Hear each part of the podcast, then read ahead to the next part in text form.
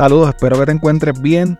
En el episodio de hoy te hablo de un crimen ocurrido en un concierto de merengue y bachata que se celebró en el Coliseo Rubén Rodríguez de Bayamón en el 2011, organizado por la emisora de radio Ritmo 96.5 y a la que asistieron unas 8.000 personas, mientras miles de personas disfrutaban de esta actividad en la que estarían participando cantantes como Prince Royce, Elvis Crespo, Iván y Alexandra, entre otros, se formó una discusión entre dos mujeres que terminó en una verdadera tragedia. La noche del 26 de febrero del 2011, Jennifer llegó hasta el Coliseo Rubén Rodríguez de Bayamón. Allí se estaba celebrando un bailable de merengue y de bachata. Jennifer llegó al Coliseo con su suegra, Aida, con una hermana de esta, Irma, y con su cuñado Juan Luis. Cuando llegaron a la actividad, como a eso de las 9 y 15 de la noche, el coliseo estaba lleno casi a capacidad. Ellos estaban sentados en el segundo nivel, pero al rato Juan Luis bajó hasta la sección de arena. Él les hizo señas para que bajaran hasta donde él estaba en el área de arena, porque se dio cuenta de que los guardias de seguridad no estaban verificando los boletos. Al bajar, Jennifer y sus acompañantes se ubicaron cerca de una barra que estaba al lado de las escaleras.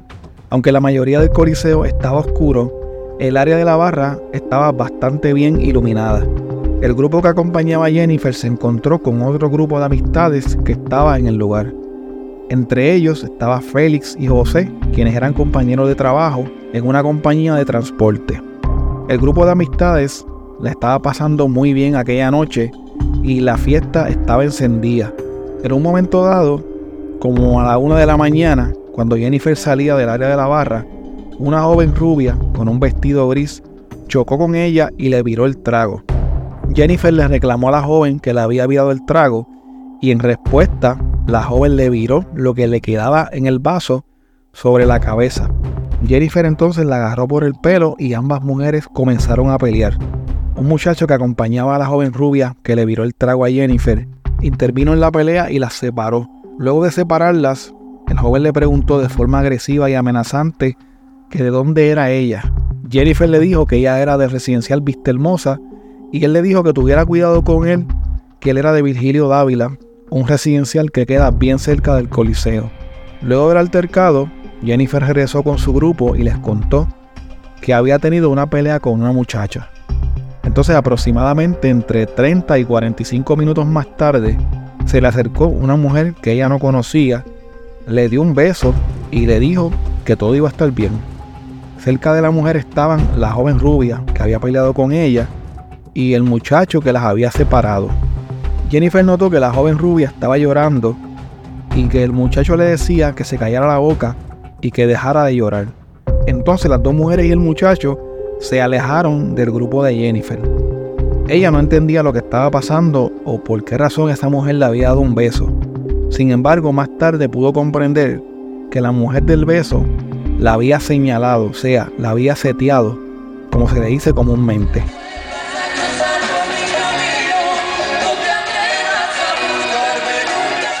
Jennifer acababa de bailar una pieza de bachata de Iván y Alexandra con su cuñado cuando vio al muchacho que acompañaba a la rubia acercarse a ella con algo en la mano. El objeto que tenía en la mano era una pistola .40 automática.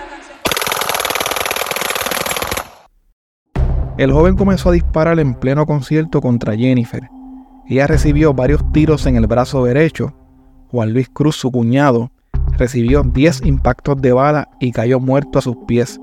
Una joven llamada Shirley Rivera, quien estaba con el grupo, recibió nueve impactos de bala y falleció más tarde en el hospital.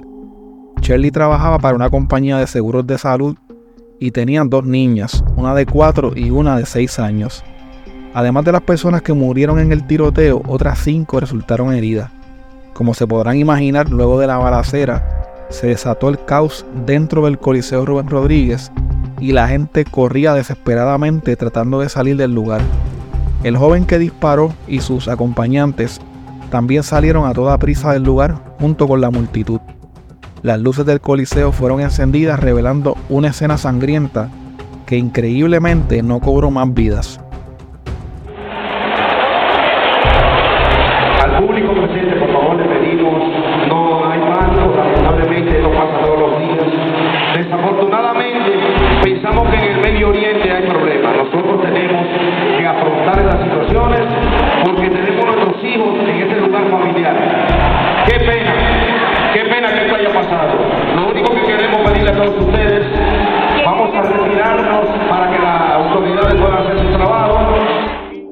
La policía ocupó en la escena múltiples casquillos de bala calibre .40.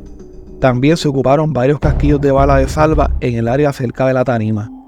Posiblemente fueron disparados por alguna persona del staff o de la seguridad del concierto para tratar de disuadir al atacante. Todos los proyectiles que se removieron de los cuerpos de las víctimas fatales y de los heridos pertenecían a una misma arma. Como parte de la investigación, la policía entrevistó a cerca de 50 personas que estuvieron presentes en el Coliseo al momento de los hechos. De todos los entrevistados, la única persona que dijo que podía reconocer al atacante había sido Jennifer. Las otras personas que resultaron heridas indicaron que no pudieron ver quién les había disparado. La policía le enseñó a Jennifer varios álbumes de fotos con personas fichadas para ver si podía identificar al sospechoso. Sin embargo, ella indicó que el hombre al que ella había visto no estaba en ninguna de las fotos. Luego de esto, a base de las descripciones de Jennifer, la policía preparó un boceto del atacante. Al ver el boceto, dijo que era bastante parecido al sujeto que ella había visto la noche de los hechos. La policía recibió una confidencia anónima que indicaba que el sospechoso de los asesinatos era un joven con expediente criminal que vivía en Dorado. Luego de esto, la policía le mostró varias fotos a Jennifer de posibles sospechosos, entre las que había una del sospechoso de haber disparado en Rubén Rodríguez. Jennifer marcó una de las fotos, la número 9, como la del responsable de los hechos. Jennifer dijo que estaba totalmente segura de que el número 9 era la persona que le disparó la noche del concierto porque no podía olvidar su mirada y por las noches hasta tenía pesadillas en las que podía ver su rostro. A partir de ese momento, la policía tenía identificado al sospechoso de los asesinatos de Juan Luis Cruz y de Shirley Rivera. Se trataba de un joven de 23 años llamado Osvaldo Báez Alicea, residente del barrio Viguillar en Dorado, a quien le decían Boli, quien se convirtió en uno de los 10 más buscados por la policía de Puerto Rico. El 24 de marzo del 2011, Boli se encontraba conduciendo por el barrio Cimarrona de Barceloneta con un amigo de 17 años. En un momento dado se comió una luz roja en la carretera PR 140 sin percatarse de que había una patrulla de la policía municipal cerca. Cuando los agentes de la policía municipal, Rogelio Cruz y Ángel Reyes, vieron el carro comerse la luz roja, lo trataron de detener, pero Boli huyó del lugar, lo que desató una persecución. En un momento dado, Boli se tiró del carro y se metió en un monte tratando de escapar de la policía. El agente Reyes se bajó de la patrulla para seguir a Boli a pie, mientras que el agente Cruz lo seguía en el vehículo de la policía. Un poco más adelante en el camino, el agente Reyes se encontró a Boli y lo pudo poner bajo arresto. Según el agente, Boli no se resistió al arresto. A Boli se le ocupó un revólver calibre 38 cargado dos bolsas de marihuana, un paquete de Xanax, varios cigarros y 3.482 dólares en efectivo. El auto en el que viajaba, un Toyota Corolla, era robado. El menor de 17 años que lo acompañaba fue ingresado en una institución para menores luego de que una jueza le encontrara causa por varias violaciones al Código Penal. En el 2008, Boli había sido vinculado con los asesinatos de Héctor Luis Santiago de Jesús y de Rocky Luis Pacheco Santos. Aunque no cumplió cárcel por estas muertes, poco antes de los hechos que ocurrieron en el Rubén Rodríguez, Boli había terminado de cumplir una sentencia de tres años por ley de armas. Luego de su arresto, fue acusado de dos cargos de asesinato en primer grado, cinco cargos de tentativa de asesinato y ocho cargos por violaciones a la ley de armas. El juez Rafael Villafañe le encontró causa y le impuso una fianza de 28 millones de dólares.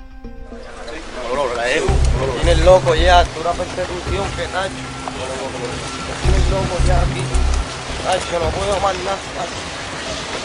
Loco. ¿Por qué tú dices que es una, ¿por qué tú dices que es una persecución? Me va a ver. Tienes loco aquí. El otro. Es el otro. El otro.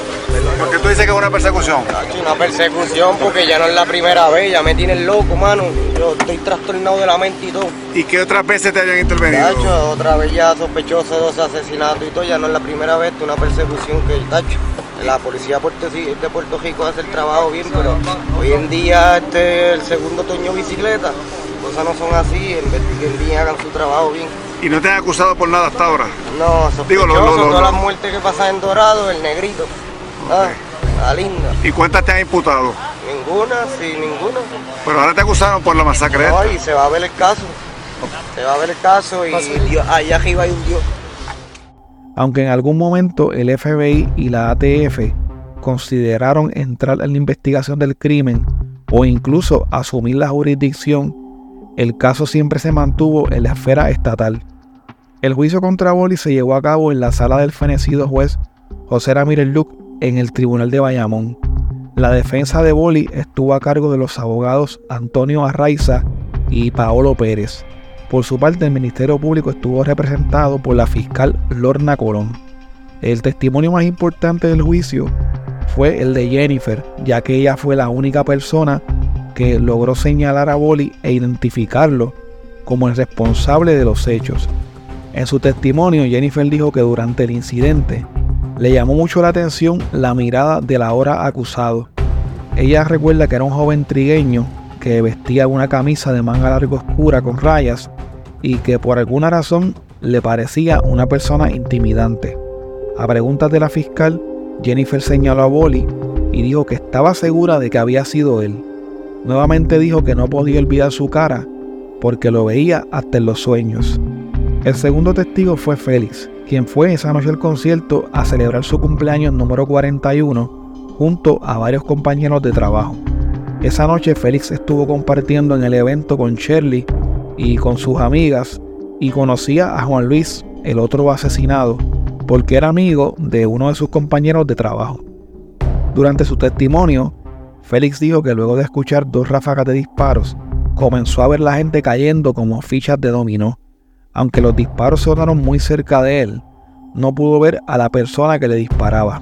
Félix indicó que él no se tiró al suelo ni se movió, solamente se volteó y vio el corre y corre de la gente, entonces sintió un calentón en el codo derecho y notó que estaba herido.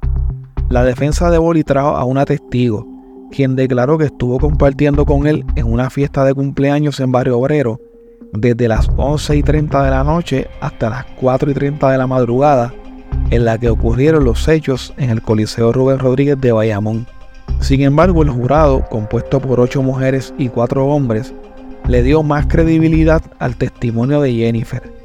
Luego de terminar las deliberaciones, el jurado encontró culpable a Boli de dos cargos de asesinato en primer grado, cinco cargos de tentativa de asesinato y otros ocho cargos de violaciones a la ley de armas.